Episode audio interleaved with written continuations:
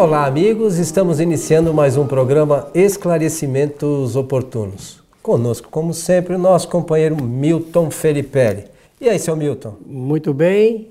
Estou muito alegre por estar mais uma vez aqui em nosso estúdio, junto de todos os companheiros e ao seu lado para mais um programa Esclarecimentos Oportunos. Meu amigo Milton Felipe. Posso saudar antes? Sim, por favor. Quero aproveitar da oportunidade, como sempre fazemos aqui, saudar a todos os nossos amigos ouvintes e espectadores, desejando-lhes que os bons espíritos nos ajudem sempre. Muito bem, meu amigo Milton. É, gostaria de hoje atender mais uma solicitação que nos foi encaminhada, que diz o seguinte: Qual livro vocês recomendam para se ter conhecimento real do que acontece com os espíritos que deixaram a vida aqui na Terra e onde eles vão? Ah, são duas perguntas, então, é. né? Está certinho. É um tema é, espírita, é um tema sugestivo. Isso. Que, do qual nós podemos extrair várias lições, vários conhecimentos e também nos preparar, né? É, porque é o nosso fim. Cedo vai, ou tarde. Vai ser. Cedo ou tarde. Vai ser um acontecimento e de todas as pessoas né, que estão encarnadas. Bom, a primeira a pergunta é recomendação de livros. Então, são dois os uhum. livros que nós podemos recomendar. O primeiro é o Livro dos Espíritos.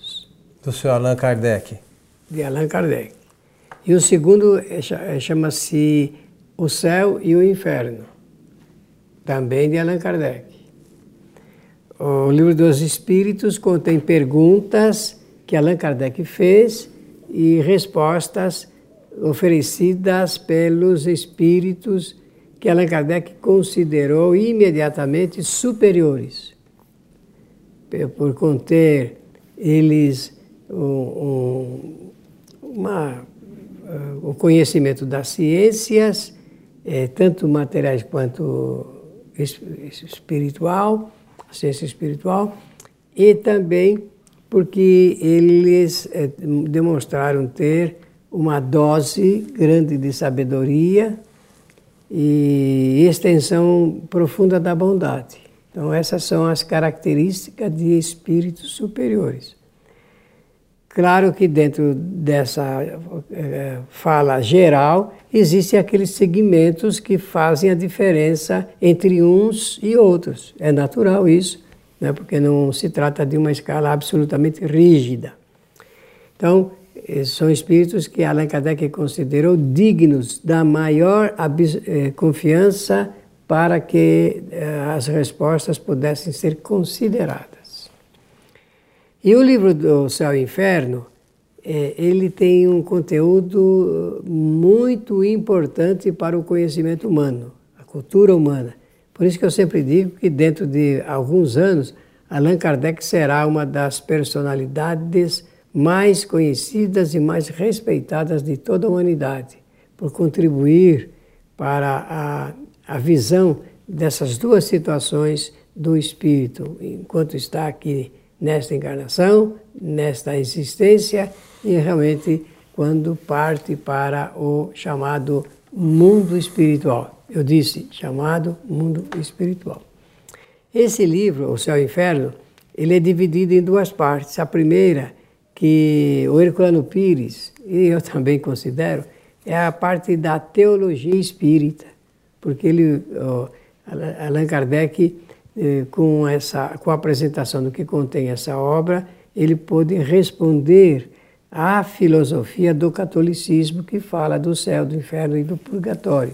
Por isso que o título do livro é O Céu e o Inferno.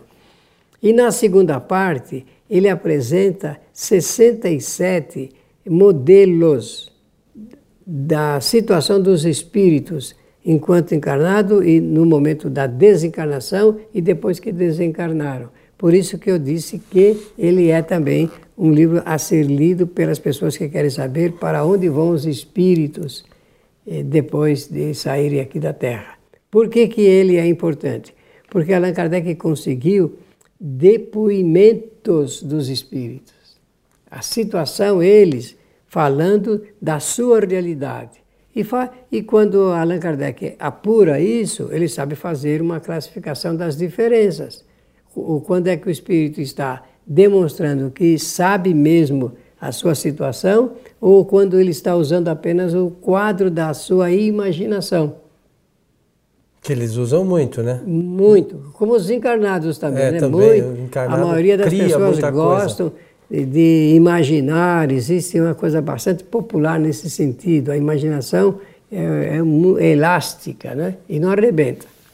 É, eu lembro também, esse, é, o céu e inferno, muitas das coisas do céu e inferno vêm do, do, da revista Espírita, né? Sim. Que também tem lá relatos de, de de casos em que Kardec é, conversou com os espíritos, né, buscou esclarecimentos e, e Kardec tinha a preocupação de saber se os espíritos tinham conhecimento ou não. Mas tem um dos casos que, inclusive, Kardec fala que a gente pode extrair conhecimentos não só de espíritos estejam mais, sejam mais elevados, mas a gente pode extrair conhecimentos também de espíritos que não são tão elevados assim. É o caso, por exemplo, se você se recorda daquela história do Baltazar, o gastrônomo. Sim. Lembra disso? Lembro, sim. Que Kardec fala da condição mediana do, do espírito, ainda de conhecimento, e ele vem trazer relatos, inclusive, sobre é, as sensações dos espíritos, né?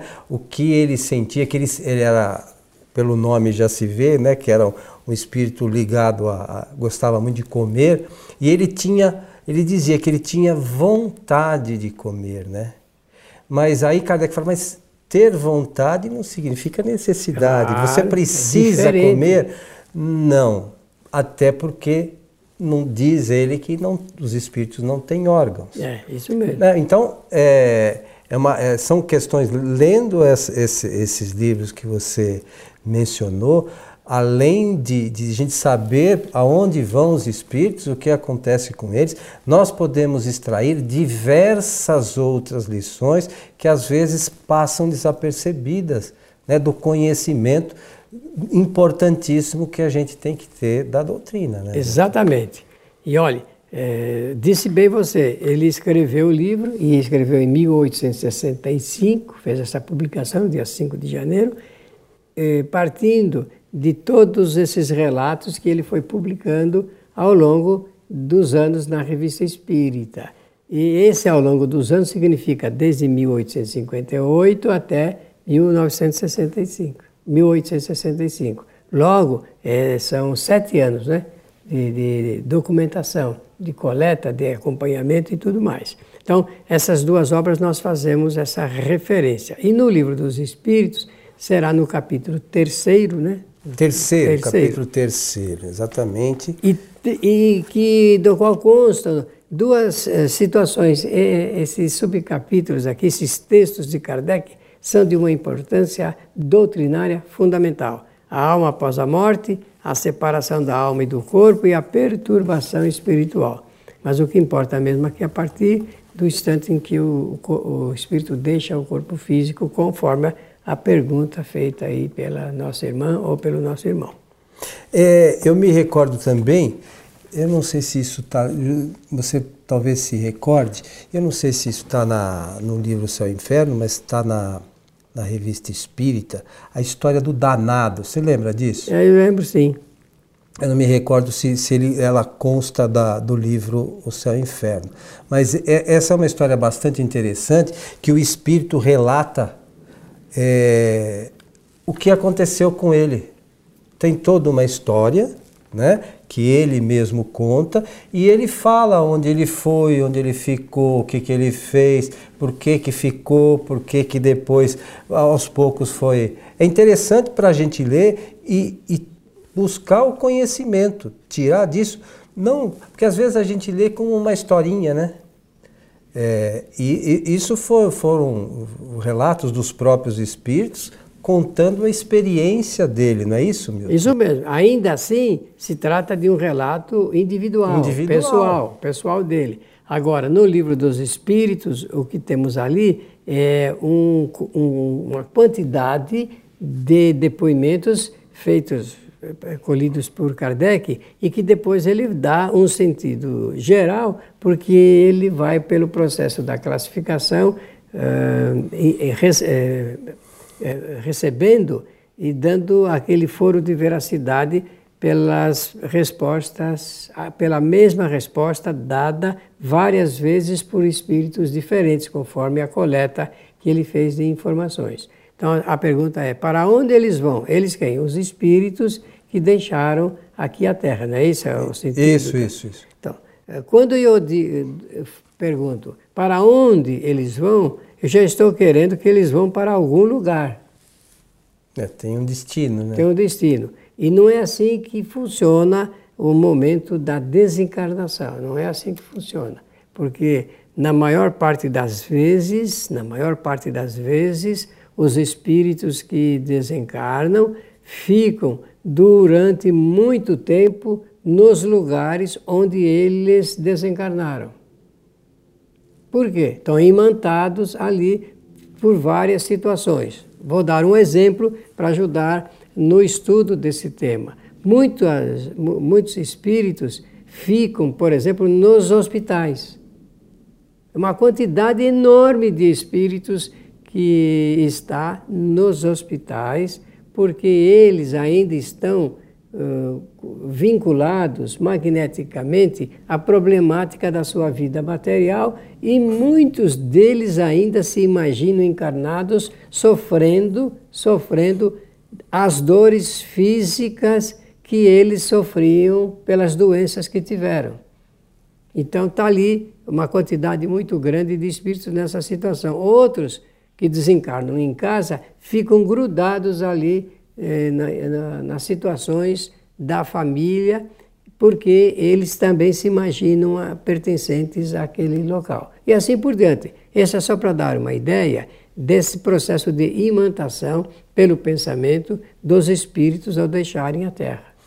Você sabe que aqueles nossos companheiros que de casas espíritas que têm o atendimento aos desencarnados e se preocupam às vezes em saber né, as respostas, porque a, a maneira que a gente tem de saber da veracidade é fazer a mesma coisa que Kardec, perguntar para os espíritos. Claro. Não é? Então, na reunião mediúnica, você pergunta para o espírito, por exemplo, aonde você estava antes de vir aqui?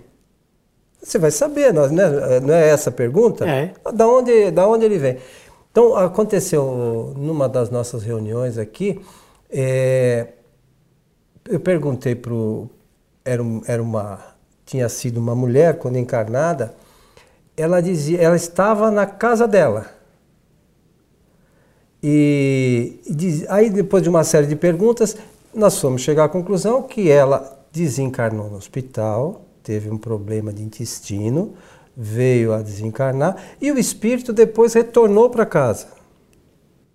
E ela dizia que ela dormia na cama junto com o filho.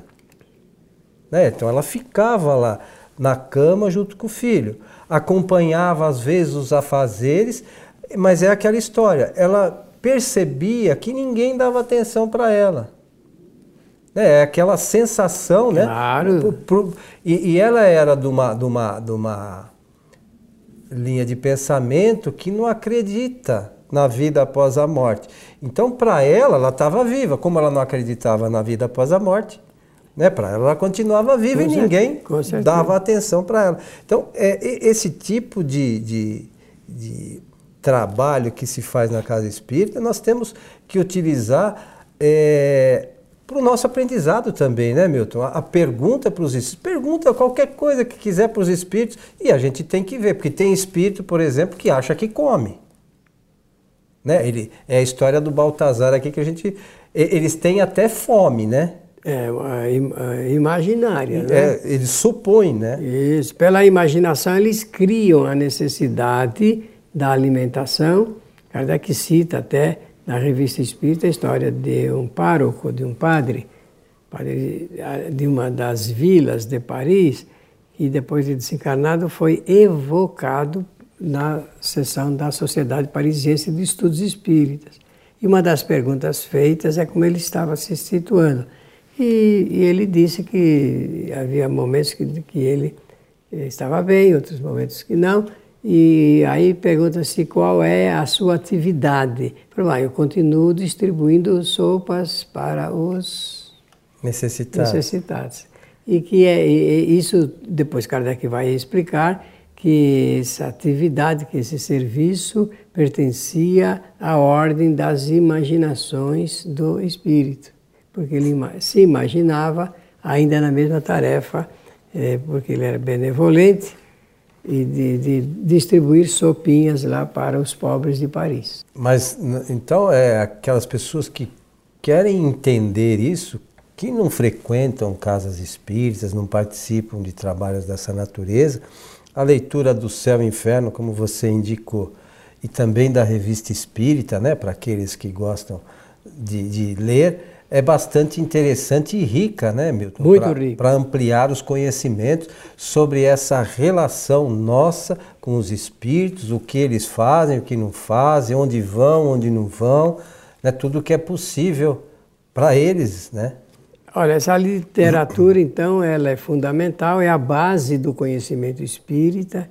Conhecendo isto, fica fácil entender, por exemplo, uh, o grande número de narrações que são apresentadas pela, pelos romances, em que se, a imaginação está presente e fala também mais do que a razão.